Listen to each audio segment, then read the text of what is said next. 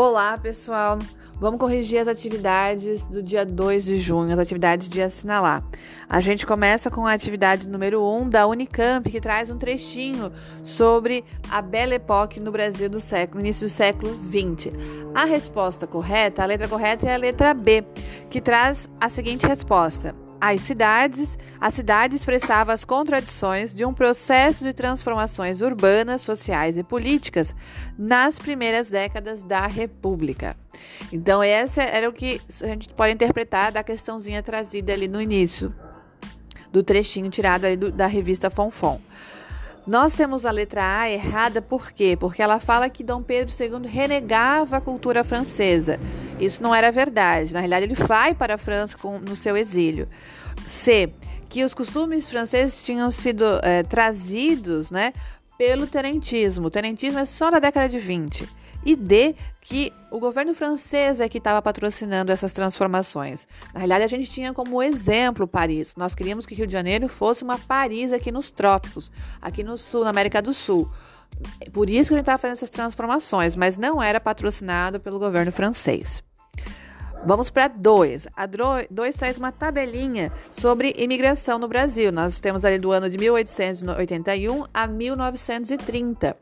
Nós, se nós olharmos a tabela, a gente vai ver uma variação no número de chegada de imigrantes e que ela vai se alternando ao longo do tempo. E aí, o que, que a gente pode tirar dessa tabela? Né? Nós podemos tirar que é a letra B, porque é, essa tabela ela, ela se explica pela forte demanda por força de trabalho criada pela expansão cafeeira nos estados do sudeste do Brasil. Nós vimos como na primeira, no século XIX, na primeira metade e até a abolição da escravatura, a mão de obra escravizada era utilizada é, em sua maioria nas fazendas cafeicultoras, e depois da abolição a gente vai ter um número forte de imigrantes sendo trazidos para trabalhar nas zonas cafeeiras. Aí nós temos ali a, a na realidade, está falando da industrialização no Nordeste, a gente não tem ainda uma industrialização forte no Nordeste, nesse período ali da tabela. C, fala da democracia é, racial brasileira falando dessa tranquilidade, né, pacífica que viviam as pessoas que viviam tranquilamente aqui no Brasil, que não é verdade também, a gente sabe que foi uma, é uma criação essa ideia de democracia racial brasileira, que todas as raças, né, entre aspas aqui, é, se dariam bem, seriam tranquilas, a gente sabe que não é isso que acontecia na verdade, que não é isso que acontece até hoje, que nós não vivemos nessa democracia racial, é uma falácia, então ela está errada.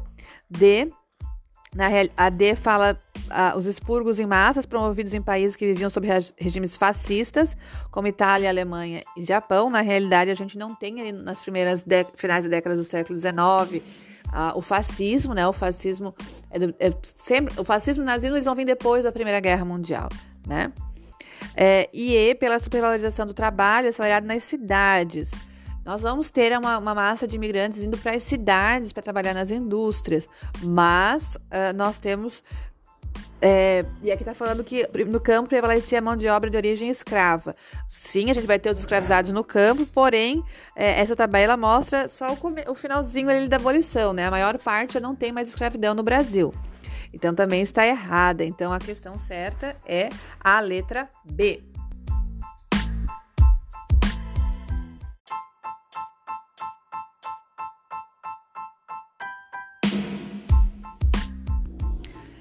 A questão número 3 é uma questão do Enem, que traz dois trechinhos, dois relatos sobre o, o último ato da Guerra de Canudos. Um do Euclides da Cunha, que vai depois escrever Os Sertões, ele era um jornalista que estava acompanhando lá, e outro do Soares, que vai discutir depois sobre a Guerra de Canudos, já pouco depois da própria guerra.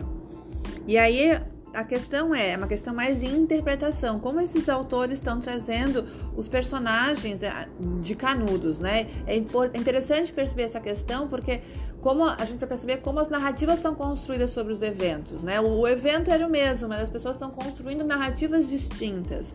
Então, a resposta correta é a letra E, né? Enquanto Cunha, né, o Euclides Cunha está mostrando que Canudos resistiu bravamente, então tem um ato de bravura né? Então foi até o final, né? foi vencido, é, mas não desistiu, né?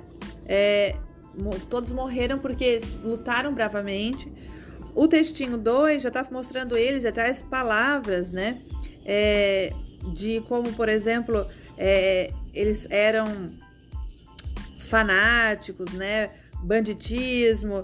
Então, era principalmente essa ideia que vai persistir depois, a ideia do fanatismo religioso do pessoal que estava envolvido no movimento de Canudos e até do contestado aqui em Santa Catarina. Isso vai ser um, uma fala muito comum, assim, ah, esse fanatismo religioso que levou à guerra, né? e na realidade escondendo toda a situação por trás que nós já discutimos, né? A situação de miséria dessa população, de exclusão do, da, dos direitos políticos, dos direitos sociais.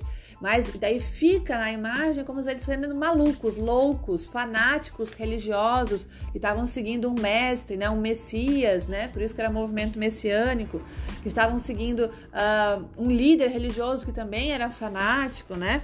E, e aí você perde na realidade, a dimensão do que por que, eles realmente estavam lutando. Eles estavam lutando por terras, por ter acesso a direitos mínimos, né, básicos de sobrevivências, tá? Então essa questãozinha aí é a letra E.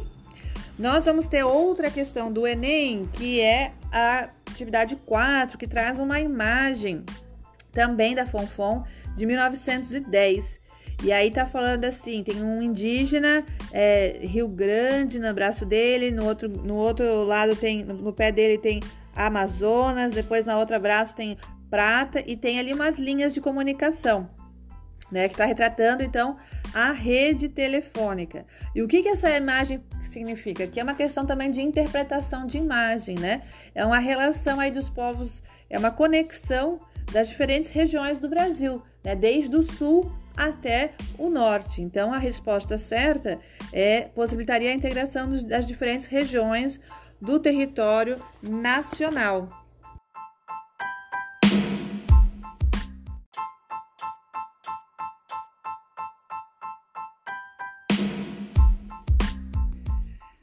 Na questão 5, a questão 5 fala sobre o Acre, que foi incorporado no século XX. O Acre, na realidade, gente, era um território da Bolívia, era um território que o Brasil já tinha acesso desde o final do século XIX em função da expansão ali da, da exploração do látex, né? Da produção ali da borracha. Então o Brasil já tinha ido para a região do Acre, que era boliviano, já tinha tentado se tomar posse daquele território, já tinha feito a república aí do Porto de Acre, mas o Brasil, na realidade, o governo brasileiro acabava voltando atrás e devolvendo para a Bolívia né? E até que em 1902 é, foi enviado para o Acre um, um, conjunto, um grupo militar liderado por Plácido de Castro, que fez aí a Revolução Acreana e aí eles implantaram ali o que eles chamaram de Terceira República do Acre. Só que agora, diferente das, das tentativas anteriores e domínio desse território, o governo brasileiro, o governo federal, que, tava no, que tínhamos como presidente o Rodrigues Alves, eles acabaram apoiando essa revolta, né? E acabaram realmente se colocando a, a favor dos que, dos que tinham tomado, a, dos brasileiros que tinham dominado ali o Acre e contrários à Bolívia. A Bolívia tinha uma dificuldade de fato de controlar aquele território, de povoar aquele território, né? para eles era né, tinha uma difícil acessibilidade. E até tentaria, tentou a Bolívia, pensou em reagir contra essa invasão brasileira mas o governo brasileiro, liderado aí por Barão do Rio Branco, que era o ministro do exterior, conseguiu fazer um acordo diplomático entre Brasil e Bolívia, que ficou conhecido como o Tratado de Petrópolis. E aí, por esse tratado, então, tem a passagem do Acre para o Brasil, Brasil, e o Brasil paga para o Acre, para principalmente por um grupo que estava ali, é, um, um, consórcio estadunidense que estava tentando ali explorar a, a, a borracha, né? 2 milhões de libras esterlinas, tá? O que hoje seria algo em torno de alguns milhões de reais, tá? E, e aí o Brasil também se compromete a fazer a estrada de ferro Madeira Marmoré, que ligaria então assim a essa região do Acre, a região da Bolívia, a, por, até o, o lado do Atlântico, né? Bom, então essa questão 5, a gente tem que ver quais estão certas, quais estão erradas e justificar as erradas. As certas, as questões certas são a 1, a 3 e a 4. Então a resposta, a letra certa, ela é a C. Então, por que, que a 2 está errada, né? Porque essa questão 2, ela indica que o Brasil passou a controlar a região do Acre sem negociar com o governo boliviano. Eu acabei de falar, né, que na realidade tem esse tratado de Petrópolis, tem esse acordo, né? As primeiras invasões, as primeiras duas vezes que o Brasil invadiu, né, um grupo, na realidade, de brasileiros invadiu e proclamou a República do Acre, o governo brasileiro voltou atrás, né? Foi só na terceira tentativa que daí vai se estabelecer essa negociação, que o governo vai autorizar essa, essa, essa proclamação aí da República e vai entrar em, de acordo diplomático com a, com a Bolívia, tá? E então a letra C é a resposta correta. E essa, essa é a justificativa da 2. Na realidade, foi um acordo que teve, que aconteceu, esse Tratado de Petrópolis de 1903, que foi esse acordo entre Brasil e Bolívia, que o Brasil recebia o Acre, pagava esses 2 milhões de libras esterlinas e ainda prometia fazer a estrada uh, de ferro, madeira, marmoré para também ajudar a circulação uh, do, do comércio boliviano pelo rio Amazonas. E nós temos, por fim, a, a questão 6, que é sobre a revolta da vacina, que foi um movimento aí que aconteceu no início do século XX, em, 1900, em 1904, sobre o governo do Rodrigues Alves. Nós já falamos sobre ele, né? Então, também é para vocês assinalarem e se tiver alguma falsa, vocês têm que justificar. Uh, essa eu vi que várias pessoas aí tiveram, fizeram alguns errinhos, então observem. A revolta da vacina está relacionada com o processo de reurbanização da, re da, região central do Rio de Janeiro, já que uma das suas medidas foi a campanha de saúde pública liderada por Oswaldo Cruz. Show de bola, tá certo, é isso mesmo, a ideia de limpar a cidade, né? E limpar a cidade, como nós já falamos, é limpar também das pessoas que, em tese, entre muitas aspas aqui, são sujas, tá? Para garantir o sucesso da erradicação de doenças, o governo aprovou uma lei que é, tornava obrigatória a vacinação contra a varíola. Sim, né? A nossa primeira obrigação aí de vacinação, porque era algo que afetava a grande parte da população. E o Oswaldo Cruz encampa aí é, essa obrigatoriedade da vacinação, que vai assustar uma grande uma parte da população, né? Porque você tinha receios contra a vacina, mas a vacina era, era aí uma coisa muito nova, né? Não se tinha conhecimento, nós tínhamos uma população que não tinha acesso aos conteúdos científicos e tudo mais. As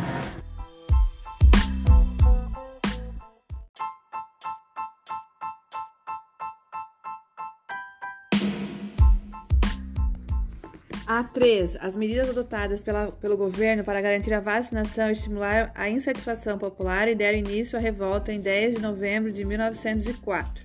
Para acalmar a população, o governo suspendeu a obrigatoriedade da vacinação. Correta. A revolta da vacina provocou a morte de 23 pessoas e a prisão de grande número de pessoas. Uma parte dessas pessoas foi deportada para o Acre como forma de punição. Correta, ou seja, todas as alternativas dessa questão estão corretas. Então a letra correta é a E. Espero que você tenha acertado e até a nossa aula.